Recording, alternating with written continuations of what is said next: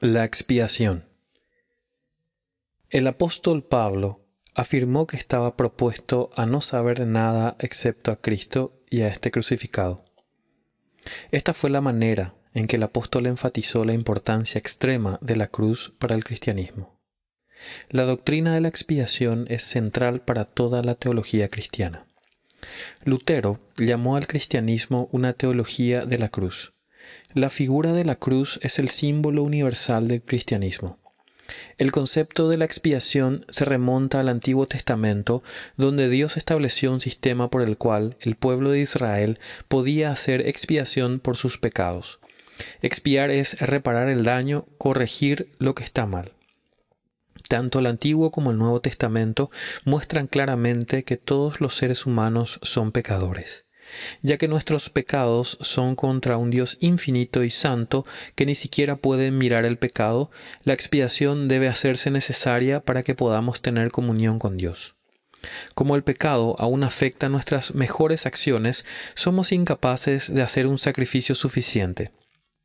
Aún nuestros sacrificios están manchados y requerirían de un sacrificio adicional para cubrir esa mancha, ad infinitum.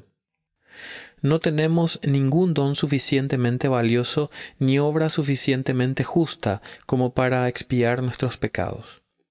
Somos deudores que no podemos pagar nuestras deudas. Al recibir la ira del Padre en la cruz, Cristo pudo hacer expiación por su pueblo. Cristo llevó o soportó el castigo por los pecados de los seres humanos. Él los expió al aceptar el juicio, el justo castigo que merecían por sus pecados. El pacto del Antiguo Testamento pronunció una maldición sobre cualquier persona que quebrantara la ley de Dios. En la cruz Jesús no solo llevó esa maldición sobre sí mismo, sino que se hizo maldición por nosotros. Gálatas capítulo 3 versículo 13. Fue abandonado por el Padre y experimentó toda la fuerza del infierno en la cruz. El cristianismo ortodoxo ha insistido en que la expiación implica sustitución y satisfacción. Al llevar sobre sí mismo la maldición de Dios, Jesús satisfizo las demandas de la justicia santa de Dios. Recibió la ira de Dios por nosotros, salvándonos de la ira venidera. Primera de Tesalonicenses capítulo 1 versículo 10. Una, una, frase clave en la Biblia con respecto a la expiación es la frase por nosotros.